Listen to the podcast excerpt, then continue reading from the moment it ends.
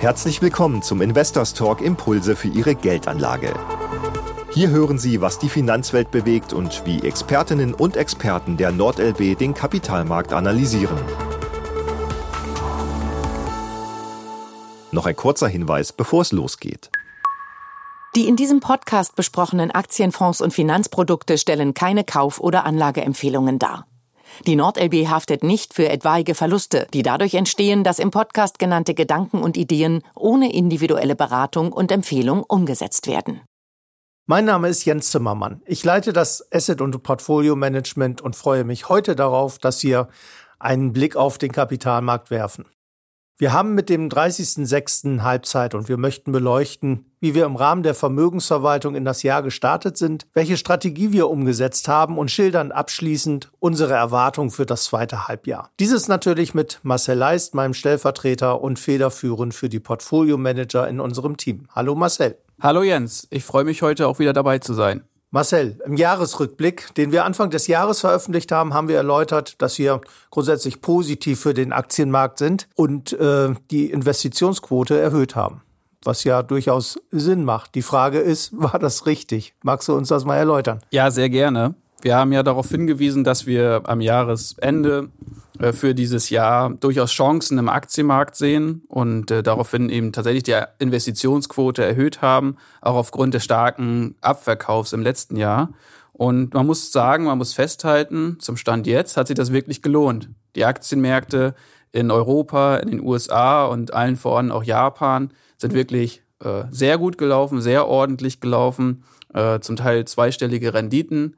Ähm, die Schwellenländer, allen voran China, die hängen noch ein bisschen hinterher und äh, sind zum Teil eben nicht so gut gelaufen, aber in der Breite muss man tatsächlich sagen, äh, war das der richtige Schritt, den wir dort gegangen sind. Und äh, die Aktienquote zu erhöhen war tatsächlich eine sehr, sehr gute Maßnahme für das erste Halbjahr. Und äh, wir werden gleich sehen im Ausblick, ob das auch für das zweite Halbjahr gilt. Das klingt ja schon mal hervorragend. Äh, nun investieren wir ja im Rahmen der Vermögensverwaltung im Aktiensegment über das sogenannte Faktormodell. Magst du unseren Zuhörern und Zuhörern einfach noch mal kurz erläutern, was das ist und wie dann eben auch die Entwicklung zum breiten Markt entsprechend sich dargestellt hat? Ja, sehr gerne. Wir hatten ja in einem der früheren Podcasts schon mal das äh, Thema Faktormodell etwas intensiver uns damit beschäftigt äh, und das Ganze so ein bisschen auseinandergepflückt. Was bedeutet das eigentlich? Kurz nochmal in Erinnerung gerufen oder für die, die noch nicht gehört haben.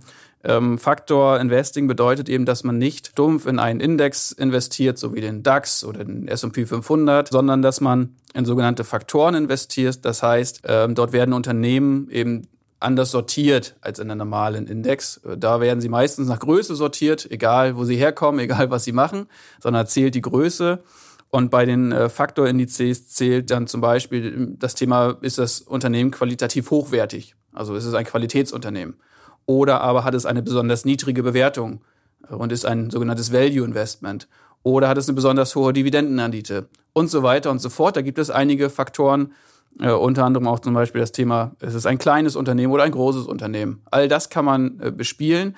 Und unsere Analysen äh, für die Historie haben wir eben gezeigt, dass äh, insbesondere ja, oder dass bestimmte Faktoren, sowas wie Qualitätsunternehmen oder auch Unternehmen mit einer geringen Schwankungsbreite deutlich besser langfristig performen als der breite Markt, als der normale Index. Wenn wir auf dieses Jahr, auf das erste Halbjahr gucken, muss man sagen, äh, hat das Faktor Investing äh, nicht ganz so gut funktioniert, wie es in der Vergangenheit äh, funktioniert hat. Wir haben eine gute Performance generieren können über unsere Faktor Investments, aber liegen insbesondere in Europa und in den USA auch äh, hinter den Indizes etwas zurück mit diesen Faktor-Investments. Das liegt einfach an der ja, Marktkapitalisierung der Unternehmen, die zum Beispiel den amerikanischen Markt nach oben getrieben haben. Das sind im Grunde nur ja, fünf bis sieben Aktien, je nach Lesart. Äh, Apple, Microsoft, äh, Nvidia, äh, da vielleicht ganz äh, groß genannt als die Namen die den Markt nach oben ziehen und die anderen Aktien sind im Grunde gar nicht gestiegen im US-Markt, äh, sondern es ist um, die Performance ist im Grunde auf ein paar Unternehmen zurückzuführen ähm, und der Rest ja ist mehr oder weniger neutral gelaufen oder leicht positiv und das macht sich dann eben auch in diesen Faktoren bemerkbar, weil da die diese ganz großen Unternehmen, die wirklich einen großen Anteil an den Indizes haben, da etwas niedriger gewichtet sind und dann einfach nicht so gut gelaufen sind. Aber das ist ein Phänomen, was in der Vergangenheit nur vorübergehend immer zu beobachten war. Langfristig gesehen ist es so, dass diese Faktoren, in Qualitätsunternehmen zu investieren, in dividendenstarke Unternehmen zu investieren, äh, eben besser gelaufen sind als der Markt. Galt jetzt nicht fürs erste Halbjahr. Schauen wir mal, was das zweite Halbjahr diesbezüglich bringt.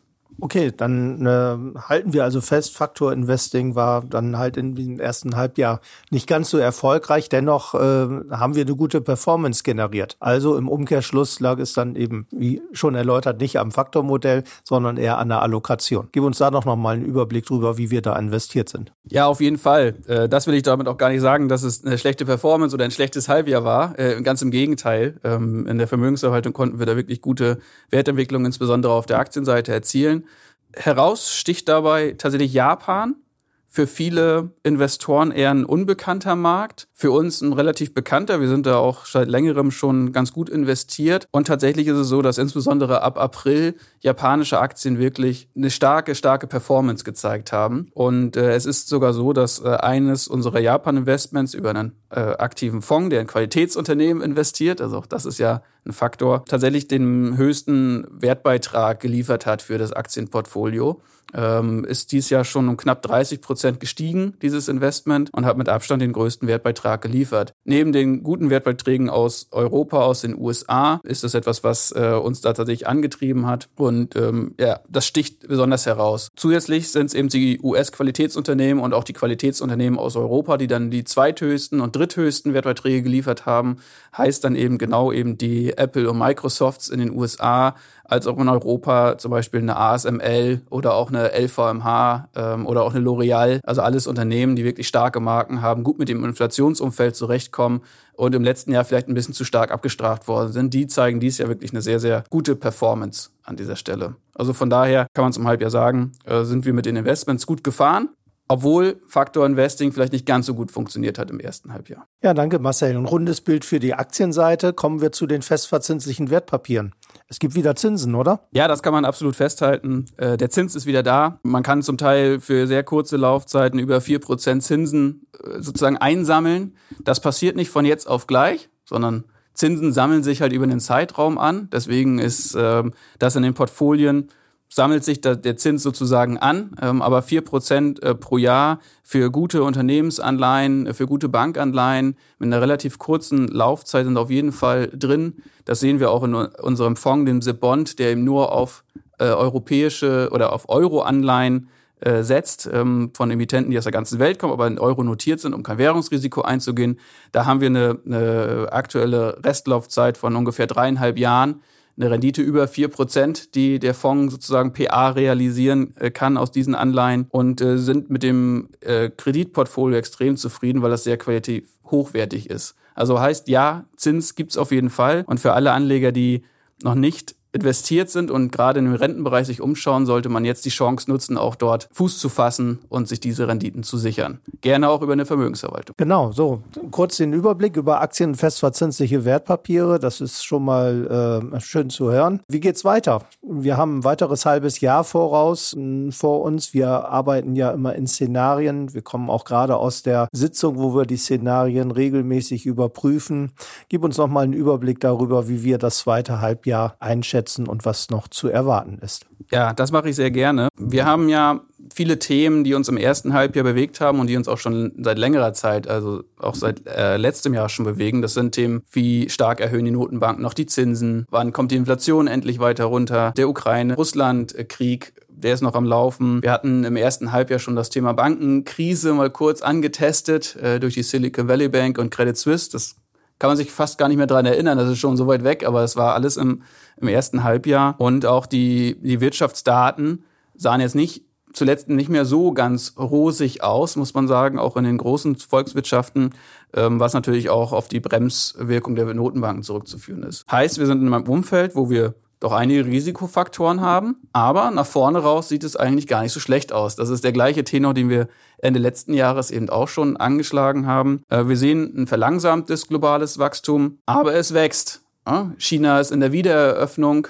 Ähm, das läuft noch nicht so ganz rund, aber fürs zweite Halbjahr ist da sicherlich noch, ja, wird da sicherlich noch äh, die Wirtschaft Fahrt aufnehmen und äh, dann sollten auch die Aktienmärkte dort äh, besser laufen, als sie es aktuell tun. Wir haben gutes Renditeniveau äh, bei den Anleihen. Wir haben bei den Aktien sei mal die Hype-Aktien so ein bisschen rund um die KI ausgenommen, ein wirklich sehr gutes äh, Bewertungsniveau. Wenn man äh, tatsächlich so Nvidia zum Beispiel rausnimmt, die ein sehr hohes KGV haben, aber der breite Markt ist da nicht so hoch bewertet. Und das führt dazu, dass wir in unserem Basisszenario davon ausgehen, dass äh, die Aktien ganz gut laufen werden, dass die Renten hervorragend sozusagen laufen werden, allein aufgrund der aktuellen Rendite, die dort angeboten äh, wird. Und wir eigentlich hier ein sehr gutes Umfeld aus unserer Sicht haben für Anlagen im Aktien- als auch Anleihenbereich. Das muss man äh, festhalten und ähm, ja, können dort im Grunde sagen, für uns sieht es fürs zweite Halbjahr gut aus. Die Risikofaktoren, die Hauptrisikofaktoren, äh, die wir da sehen, sind im Grunde die gleichen, äh, die auch schon fürs erste Halbjahr galten. Wenn die Zinsen nochmal deutlich ansteigen würden oder die Inflationsraten auf einmal wieder nach oben drehen würden, das würde sicherlich den Aktien und auch den Renten etwas Stress bereiten ähm, und äh, ein großer Risikofaktor sein. Ähm, oder aber auch, wenn der Russland-Ukraine-Krieg tatsächlich auf NATO-Staaten übergreift, was wir nicht erwarten, aber was ein Risikoereignis ist, da müsste man tatsächlich sagen, okay, da müssen wir äh, nochmal die Szenarien überdenken. Das sind so Risikofaktoren, die man natürlich im Blick haben muss. Aber es kommt am Ende des Tages tatsächlich darauf an, wie kommt die Wirtschaft mit den gestiegenen Zinsen zurecht. Das sieht im Moment einigermaßen gut aus, dass die Unternehmen sich angepasst haben und vor allen Dingen, wie stark kommt die Inflation zurück. Das ist so einer der großen Unsicherheitsfaktoren. Ansonsten muss man tatsächlich sagen, sind wir da recht optimistisch, was die Entwicklung im zweiten Halbjahr angeht. Bei allen Risiken, die so da sind und Volatilität, kann man aber sagen, Aktien sollte man haben, Renten muss man auf jeden Fall äh, haben. Und langfristig gesehen führt sowieso an der Aktien-Rentenmischung nichts vorbei. Und da sind wir dort der perfekte Partner dafür. Schöner Schlusssatz, Marcel. Vielen Dank für diesen Überblick äh, an dieser Stelle. Ja, wenn Sie neugierig geworden sind, www.nordlb.de und da unter Private Investors finden Sie auch alle weiteren Informationen zum Thema Vermögensverwaltung. Wir freuen uns über Ihre Ansprache und ansonsten hoffen wir, dass Sie viel Spaß beim Zuhören haben. Vielen Dank und dann bis zum nächsten Mal. Investors Talk Impulse für Ihre Geldanlage ist ein Podcast der NordLB. Wir hoffen, diese Folge hat Ihnen gefallen. Wenn Sie Feedback haben, freuen wir uns über Ihre Nachricht unter Vermögensverwaltung-vertrieb at nordlb.de.